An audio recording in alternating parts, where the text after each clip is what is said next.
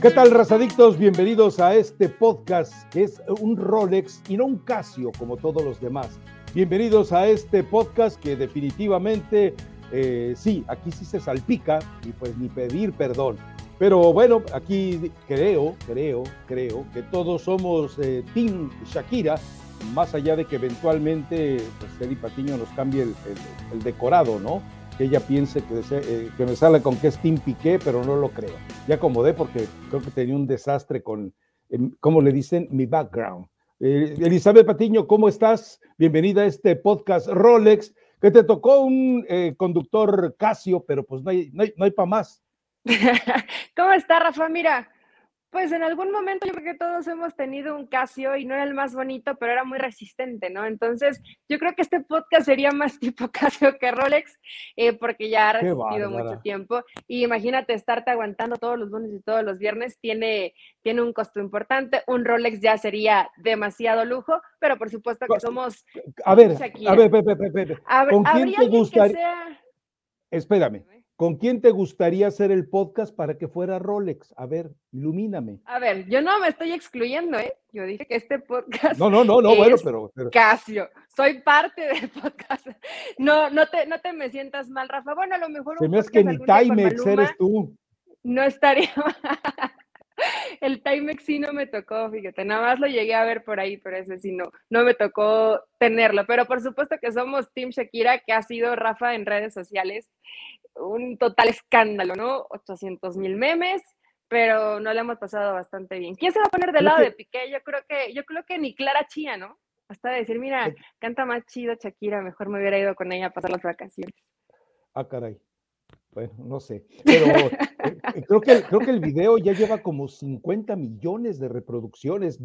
O sea, es, es un escándalo. O sea, qué maldito video de qué maldita canción en menos de 48 horas te logra recolectar cerca de 50 millones de visitas. Vamos, ni el mejor de nuestros podcasts ha logrado semejante éxito, ¿no?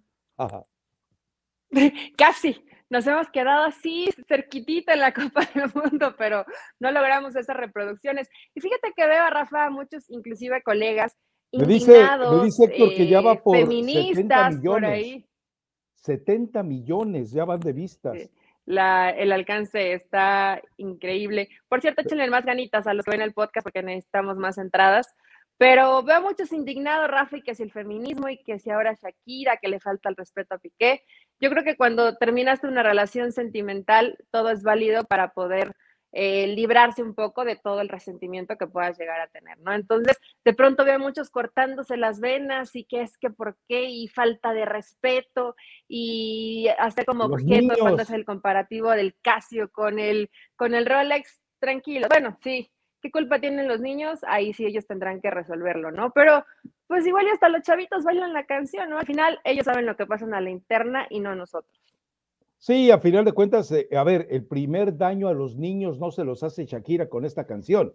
El primer daño se lo hace Piqué llevando a la susodicha a la casa que tendrá que pagar Shakira, porque ahora resulta que ella va a tener que pagar los 14 millones de euros que le deben Hacienda. En fin, pero bueno, dejemos que ellos se resuelvan a su manera eh, su escenario, pero sí tienes razón. Pero estás ahora leí, leí el comentario, por ejemplo, de Marc Rosas, y yo digo, ¿de verdad? El pescadito Ruiz también diciendo que las mujeres abusan. Espérame, o sea, alguien tiene que lanzar la primera piedra y es una casa de cristal a la que la está lanzando. Pero bueno, Elizabeth Patiño, Atlas gana, le gana a Mazatlán. Los dos que habían tenido que suspender el partido este jueves resuelven el escenario.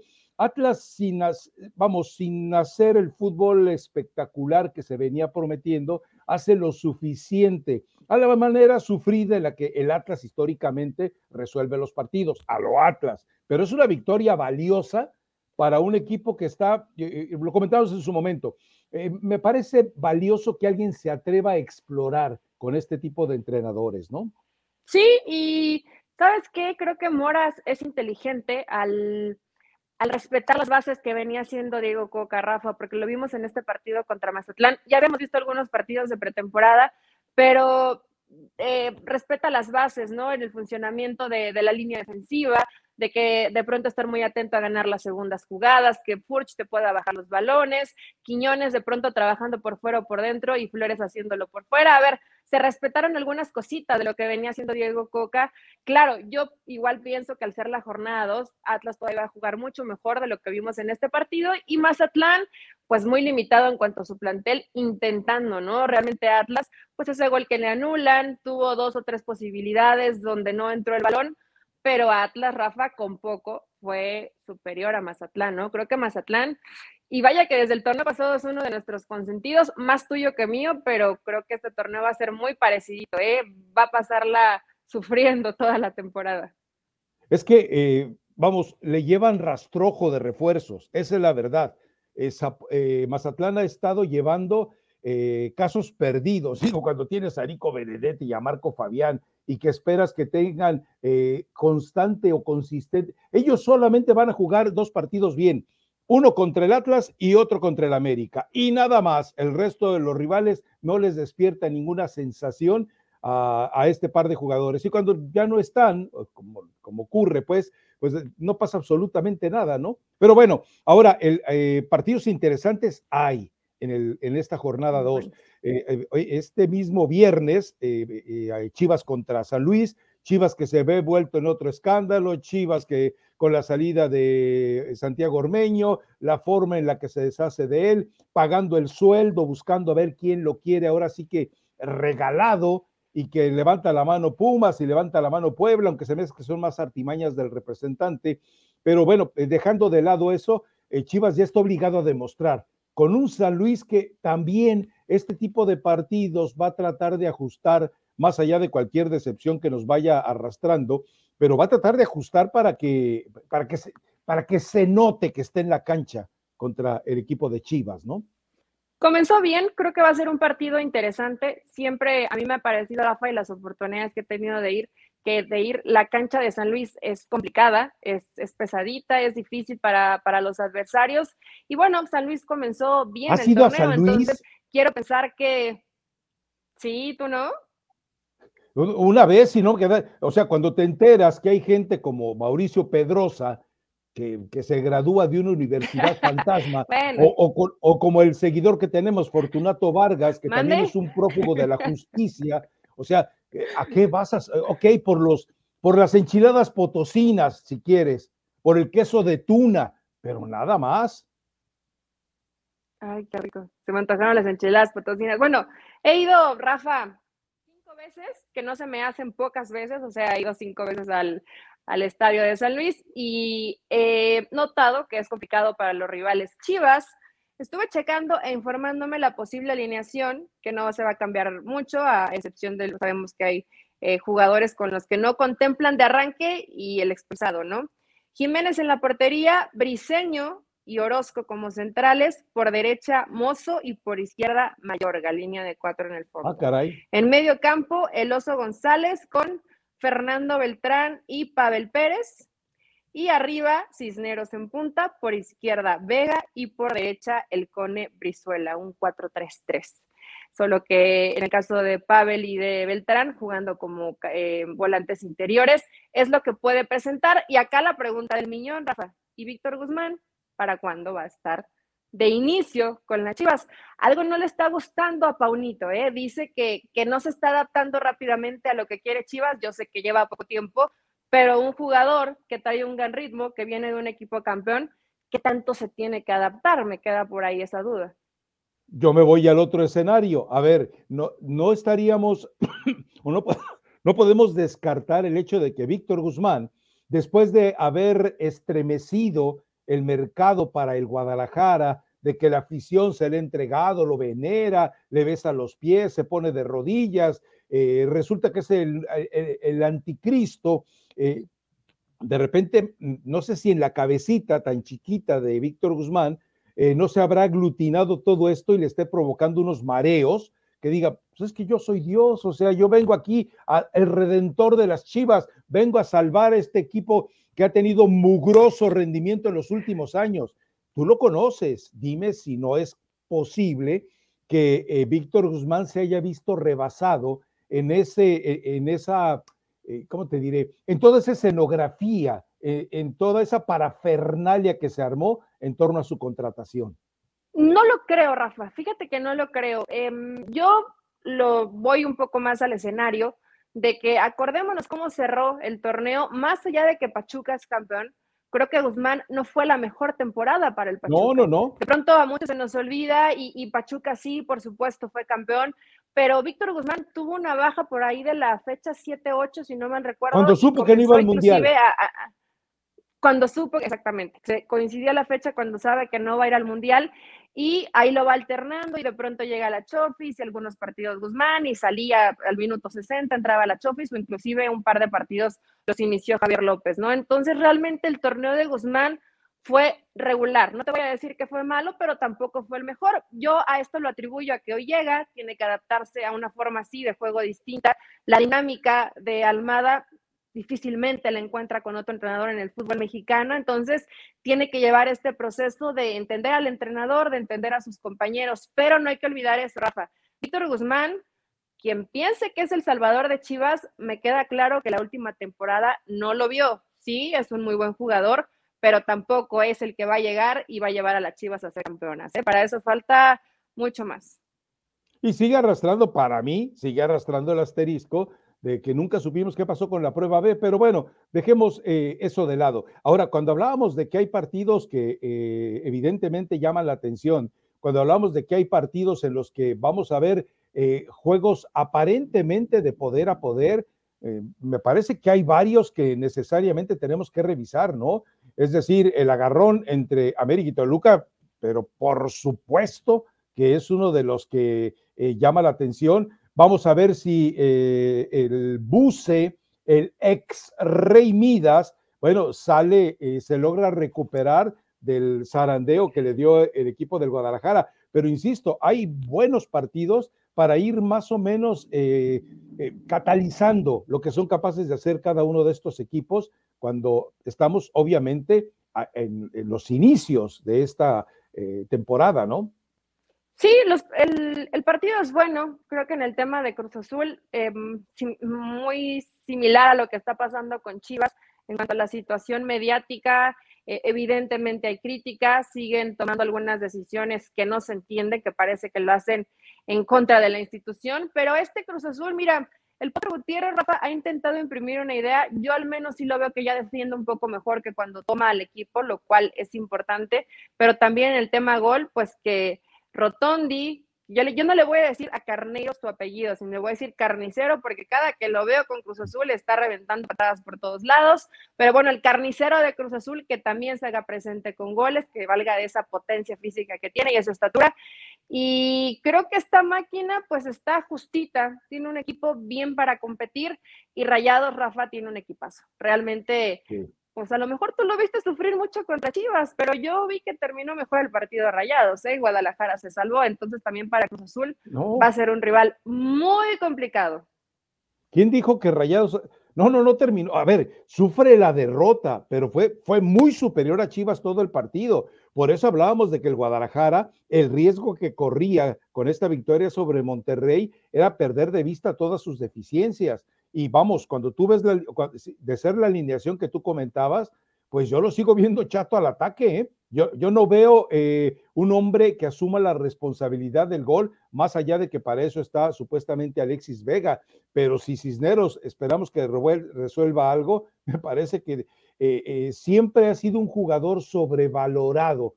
para mí nunca debió llegar al Guadalajara, pero bueno, son de tantos asaltos, le voy a poner así, que de repente Iraragorri. O sea, ¿tú preferías a Ormeño que a Cisneros, Rafa?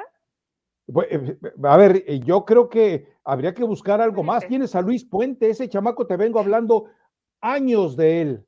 Ya es el momento. O sea, ¿qué vas a esperar? ¿Que tenga 25 años a ver si funciona? No, vételo a la cancha, mételo a la zona donde revientan los huesos, a ver si puede en realidad es, todavía joven, realmente Chivas hoy le ha costado trabajo eso que tú dices y que algunos equipos lo hacen, pero en Guadalajara no, porque no hay tiempo, ¿no? El decir ve y falla 20 y a lo mejor en la 21 ya lo metes y le vas dando continuidad. Hoy tienen esa urgencia de tratar de conseguir buenos resultados inmediatamente y hasta el momento el que más le gusta porque es una lista en, ese, en esa posición de, punta, es una lista como de cinco futbolistas, ¿no? Veremos si de pronto se lleva más por la gente joven o se va con Cisneros, que es uno de los hombres de experiencia. Hay que ver cuando se recupere JJ eh, Macías. Pero en este partido, Rafa, específicamente de Rayados visitando a Cruz Azul, eh, creo que el Rey Midas le va a hacer pasar una tarde bastante amarga al equipo del Potro Gutiérrez.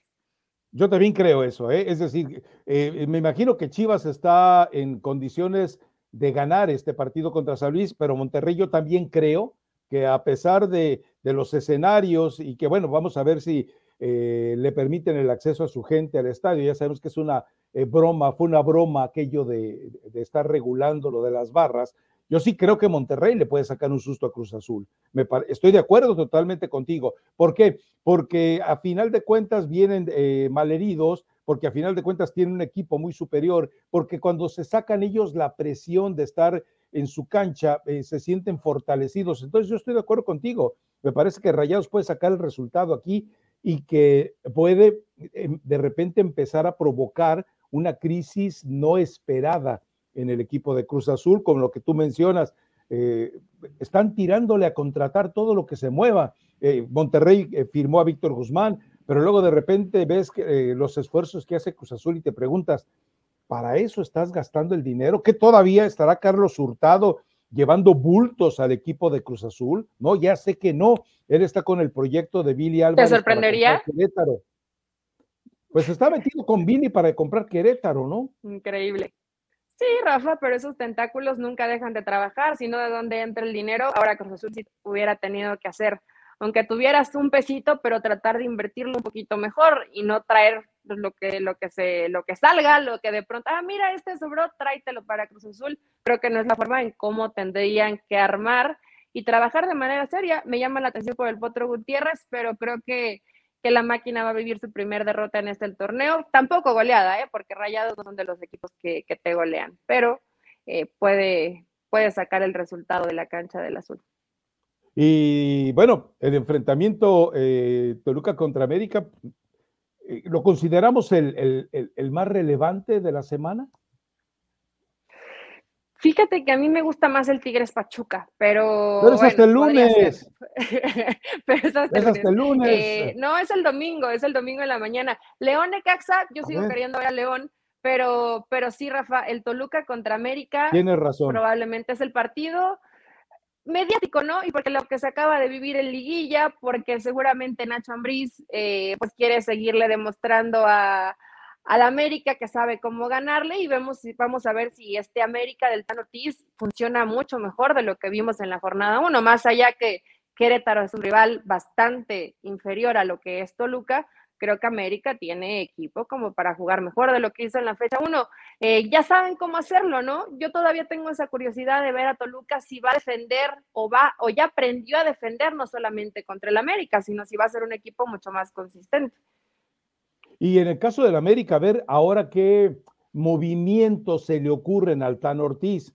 Es decir, eh, ya se dio cuenta que Aquino no le garantiza lo que le garantiza Richard Sánchez eh, ah, bueno, hubo llamadas de atención que evidentemente debe de atender. El caso de Henry Martín, decidirte de una vez cómo lo vas a estar utilizando en el torneo, más allá de que te pueda haber decepcionado en algún entrenamiento.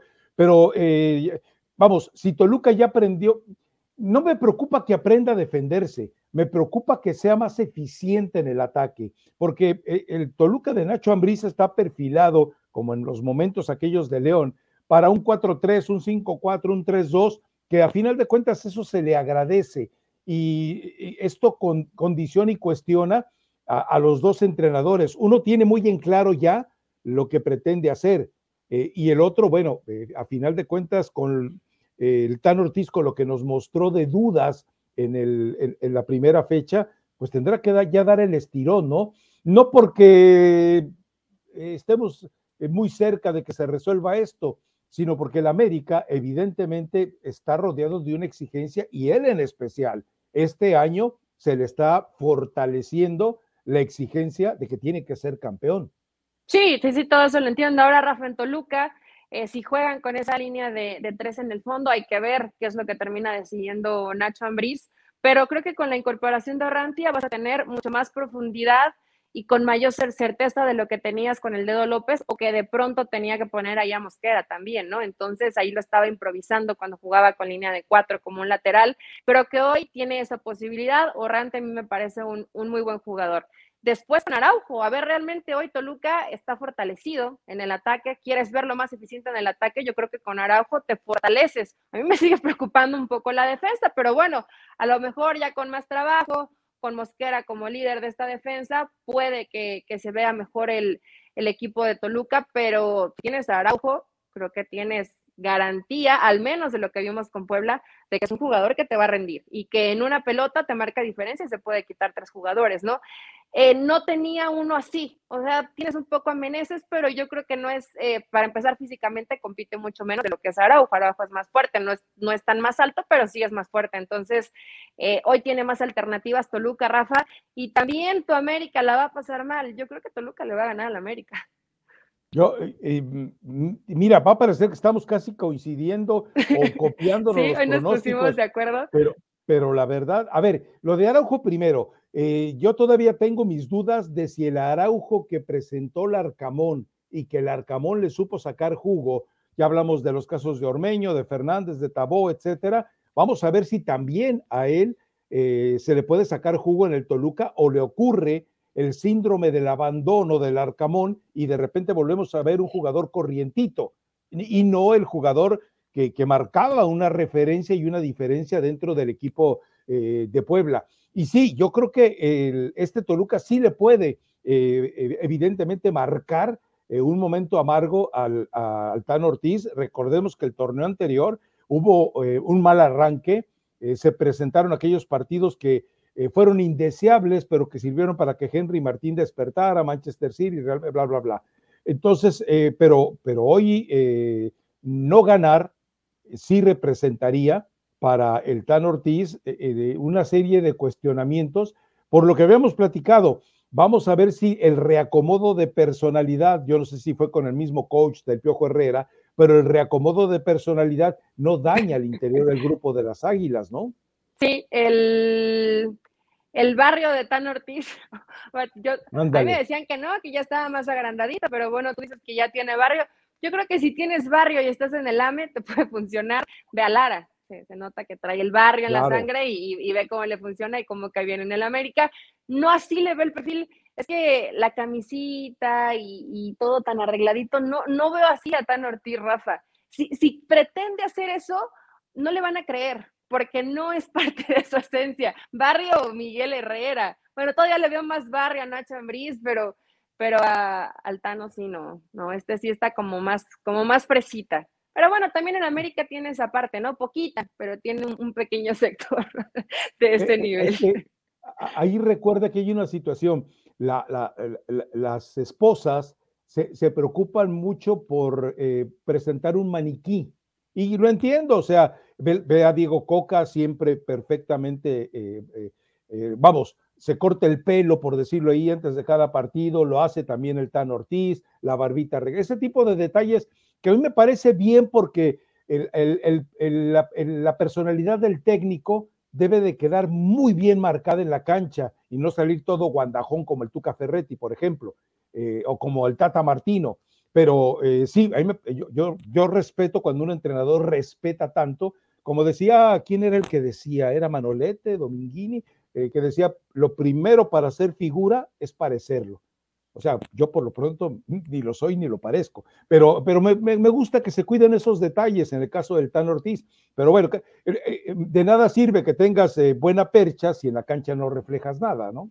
Y sí, habrá que, habrá que esperarlo. América yo creo que va a ser similar a cuando lo agarró Tan Ortiz, Rafa.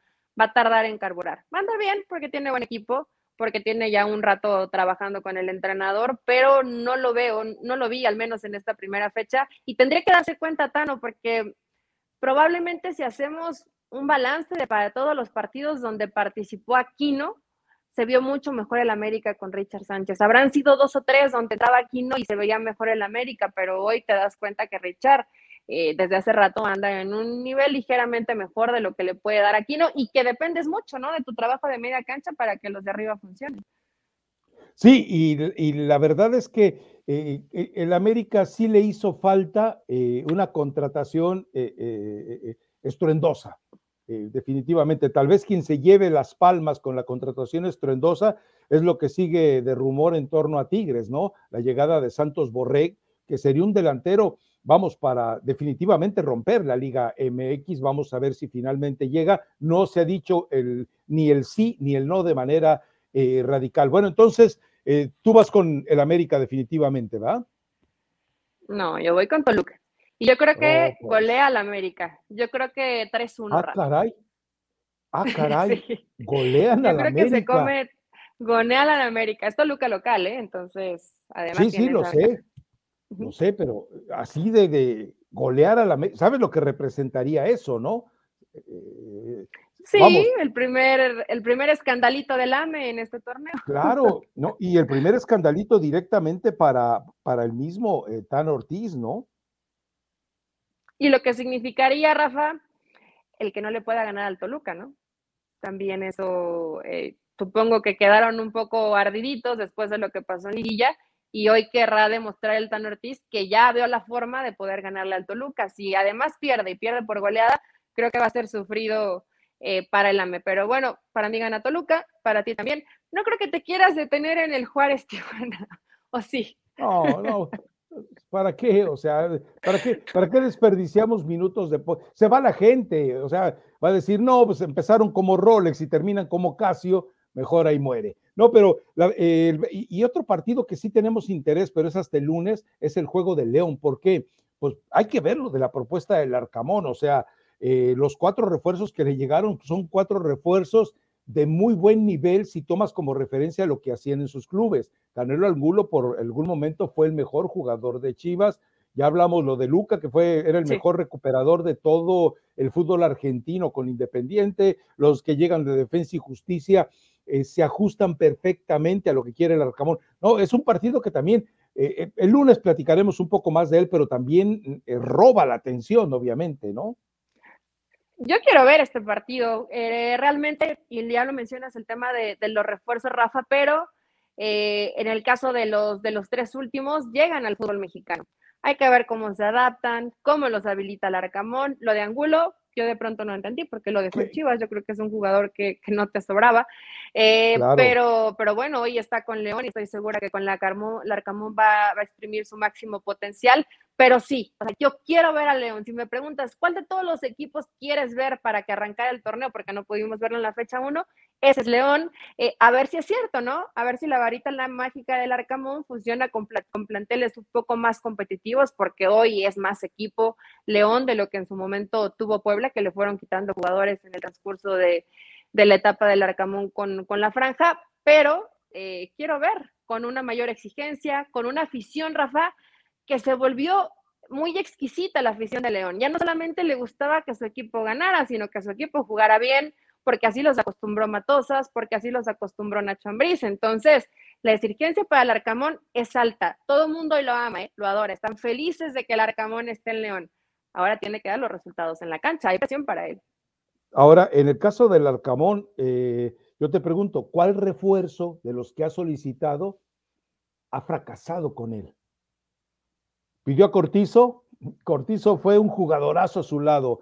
Eh, ¿Quién más? Eh, bueno, todos los que ha llevado, ¿no? Eh, Tabó fue un jugadorazo, Fernández quedó, bueno, hasta, hasta Ormeño terminó haciendo goles con él. Entonces, queda claro que él, él, sí sabe elegir jugadores y sabe comprometer a los jugadores. Pero bueno, el, el otro partido que no podemos dejar de lado, porque yo creo que con el campeón hay que seguirle eh, la pista, seguirle la huella, sobre todo después de la explosiva demostración del fin de semana, o del lunes pasado más bien, bueno, nos queda claro que este partido también tiene eh, como, un, como un roce, ¿no? Es decir, eh, ya no está Coca en el grupo de Orlegui, pero de todas maneras, entre él y Almada como que quedaron roces muy establecidos, sobre todo por la forma de jugar y sobre todo porque, bueno, hubo, hubo un desenlace del torneo en el cual eh, salió adelante el Atlas. Sí, por supuesto. Yo creo que este, a mí es el partido que más me llama la atención, aunque entiendo lo mediático que significa el, el partido entre América y Toluca, pero este partido, Rafa, creo que puede ser muy interesante. Eh, evidentemente a mí Tigres en la presentación no me desagradó, probablemente tendrá mucho más que dar. Eh, hay que esperar, por supuesto, si llega a Borré, creo que varios no van a querer toparse con Tigres. la expulsión marcó esa victoria de Tigres desde la pretemporada Tigres eh, de pronto dio algunos tumbos, pero viene mostrando, al menos se nota que Diego Coca agarró al equipo. O sea, si tú ves a Tigres dices, ah, lo dirige Diego Coca, se, nota el trabajo del entrenador. Y en el caso de Pachuca, Pachuca aplastó, no tuvo piedad contra Puebla, pero evidentemente Tigres no es Puebla, Tigres se va a defender mucho mejor, tiene a un eh, Nahuel Guzmán pesadito, pero muy buen portero, que al menos inició muy bien el torneo, entonces seguramente seguirá siendo garantía ahí tratando de esquivar las balas que de pronto los defensas no pueden esquivar.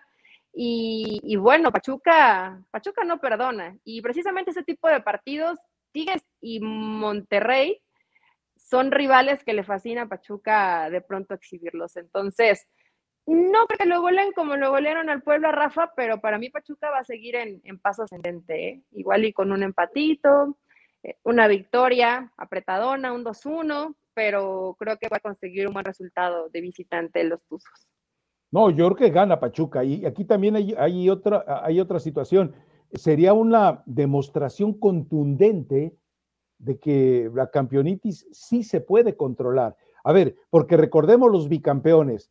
Cuando fue bicampeón el Atlas, le costó muchísimo el segundo torneo. Cuando fue bicampeón el León, eh, clasifica prácticamente de panzazo. Cuando fue bicampeón Pumas, fue un horror el segundo torneo de Hugo Sánchez con Pumas y aún así termina siendo bicampeón. Entonces vamos a ver eh, eh, este Pachuca que se le mueve poco, ya estabas tú la explicación de Víctor Guzmán, no hay motivos para extrañarlo tanto y que evidentemente pues tiene, tiene jugadores de muy buen nivel y obviamente no, no podemos dejar de lado lo de Almada, ¿no? En fin, bueno, eh, por otro lado, lo de Miguel Herrera. Eh, ah, bueno, de Pachuca solamente, Rafa, que sí les va a pesar, eh, que no es que Romario Barra sabemos que va a tardar todavía un poquito de lesión, y se lesionó Paulino, que también venía haciendo bien las cosas con Pachuca, ¿no? Hay que decirlo. La verdad que no tiene tantos reflectores, pero es un jugador importante para Almada y se pierde de, de cuatro a seis semanas, que es un ratito importante, un mesecito no va a estar Paulino.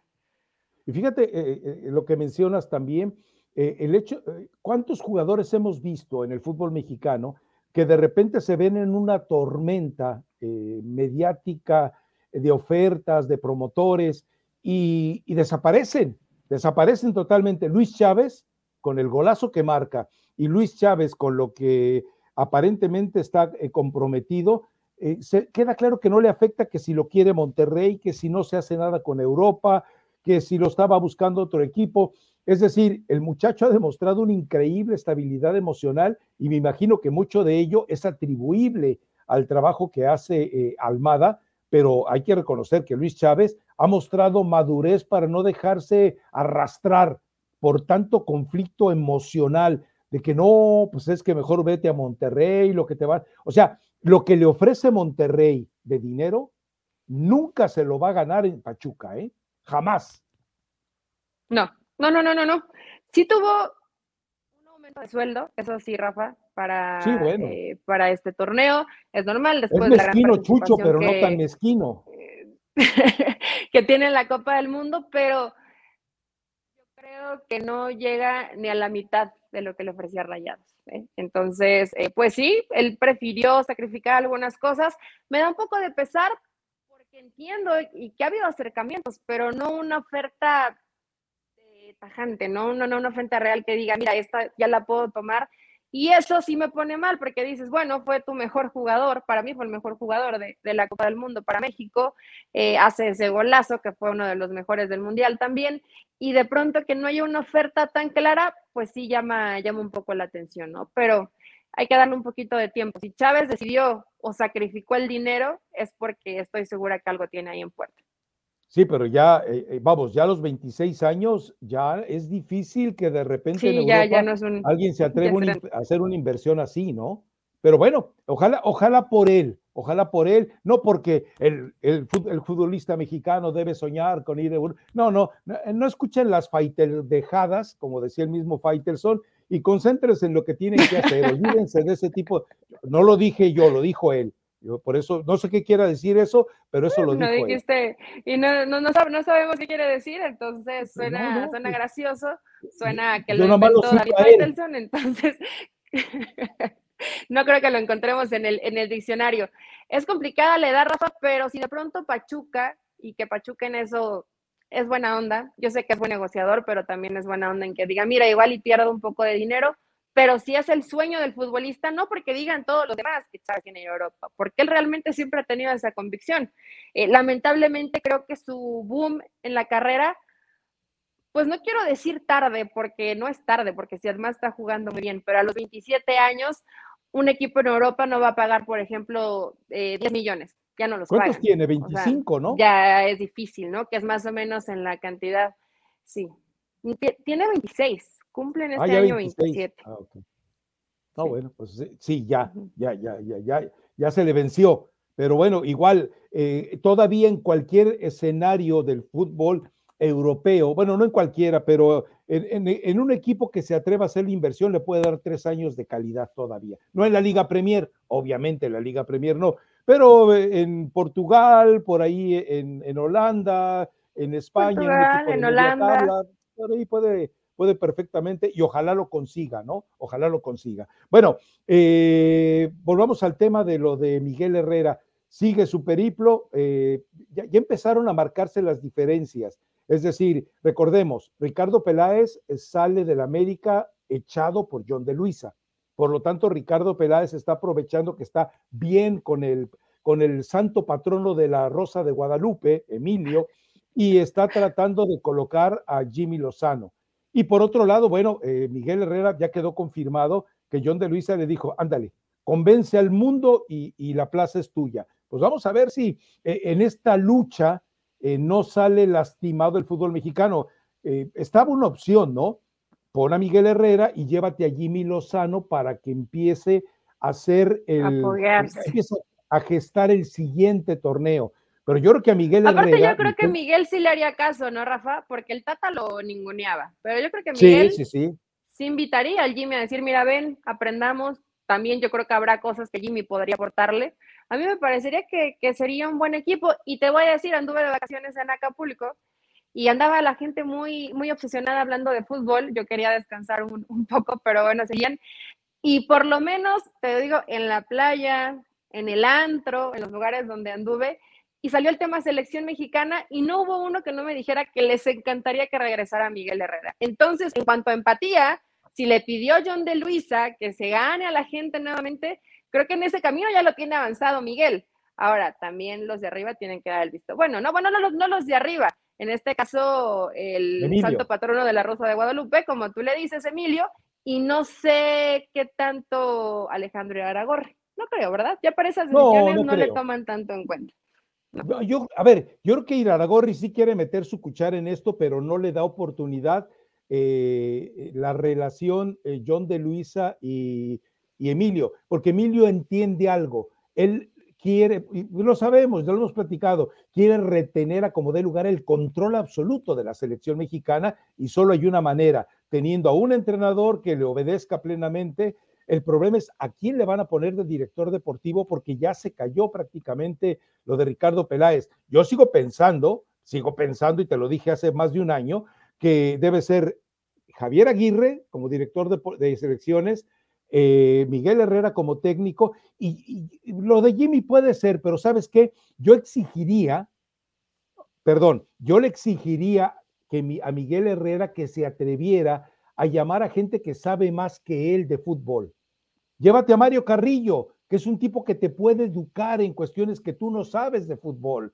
Llévate a Memo Vázquez, eh, padre, que sabe muchísimo más que Miguel Herrera de cuestiones tácticas y de lectura del rival. O sea, lleva gente superior a ti, pero que esté bajo tu mando para, para que de esta manera eh, fortalezcas al entrenador. Porque si lleva sus achichincles de siempre, pues entonces va a llevar gente que le va a decir sí a todo.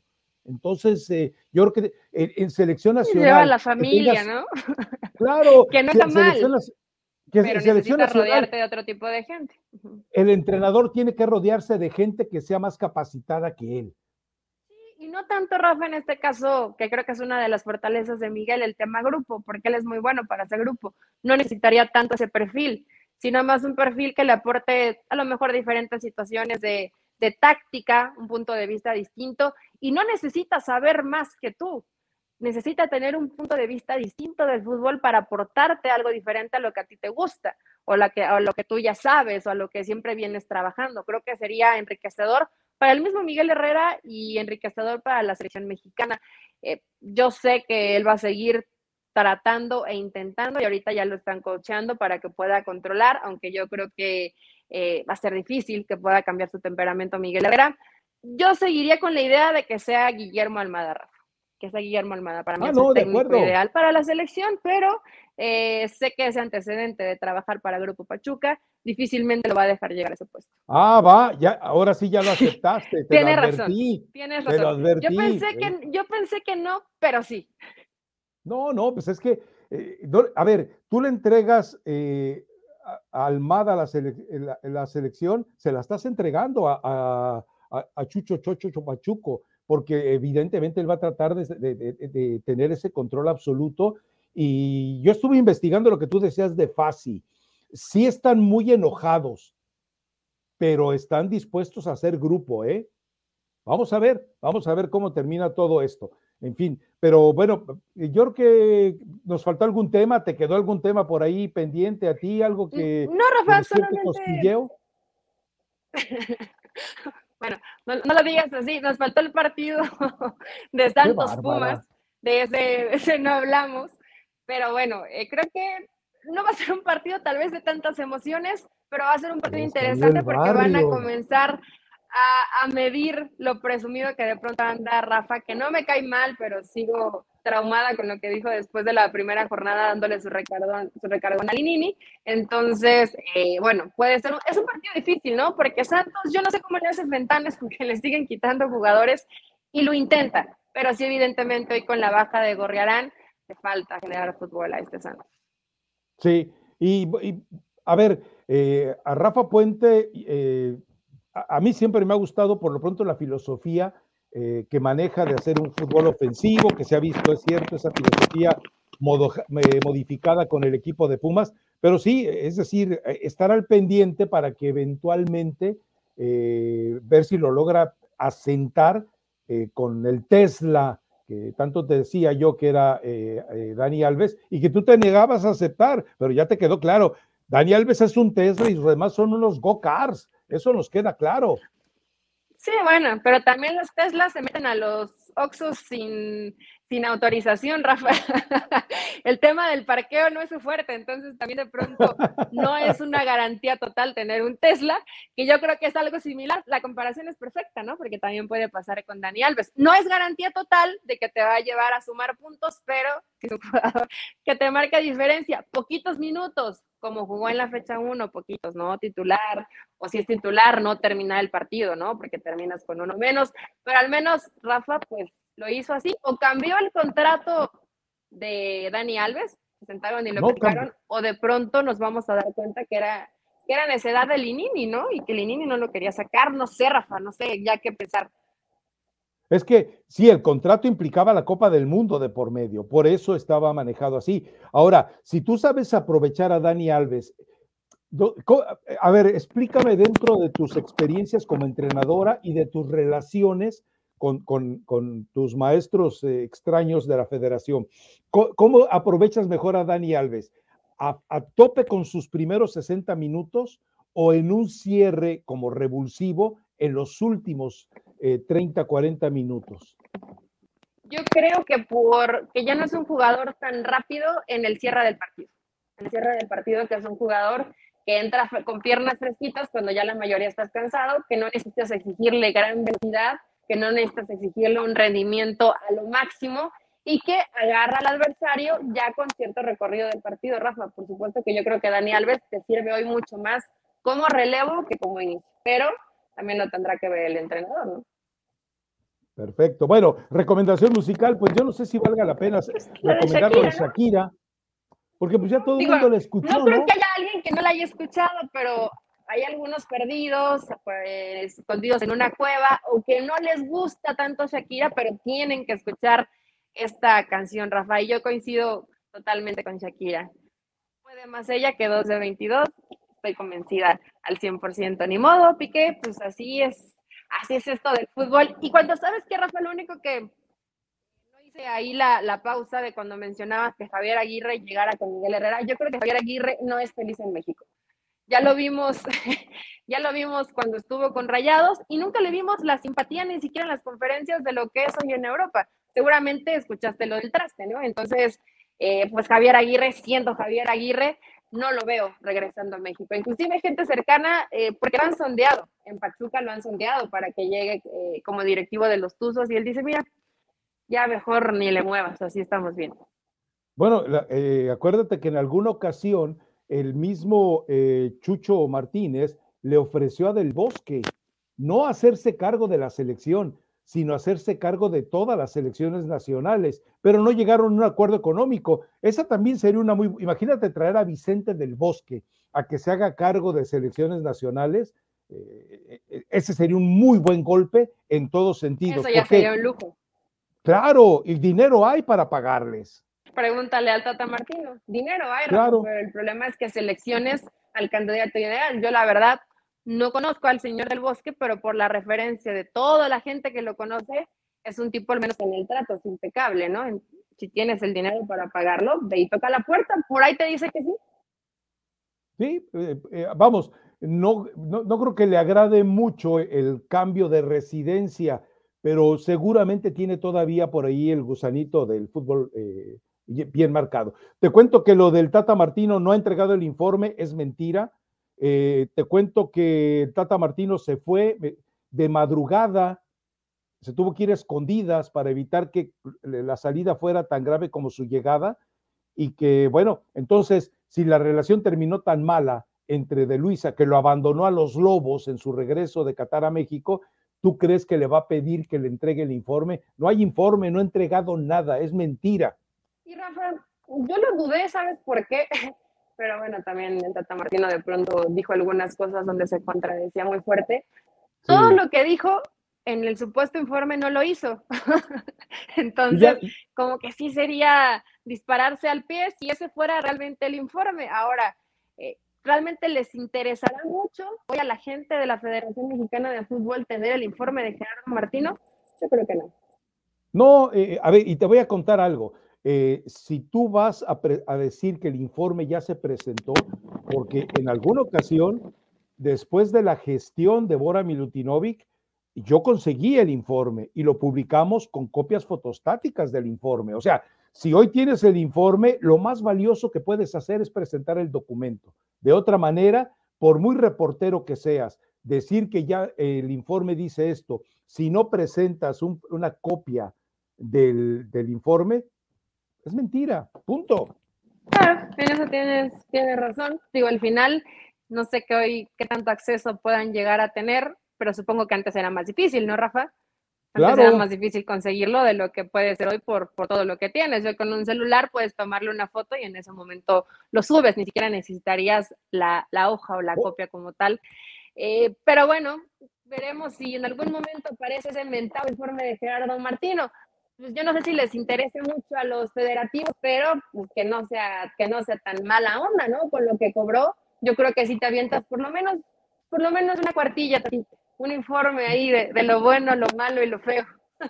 La, la, fuentecita chilanga me comentaba ayer algo, mira, que después del mundial, que, en el Mundial de Sudáfrica, al terminar obviamente la eliminación de México, se acerca eh, Justino Compeán y al vestidor y espera que le abran la puerta. Y con los que estaban ahí, les comenta, lo bueno es que ya se va este güey, Javier Aguirre, eh, que, ni me entregue su informe, ¿para qué lo quiero? Ahora que, eso dijo Justino Compeán, ahora que venga el Chepo de la Torre, él va a hacer cosas exitosas. Ajá, y ya viste lo que pasó con el Chepo de la Torre, que ni siquiera terminó el proceso.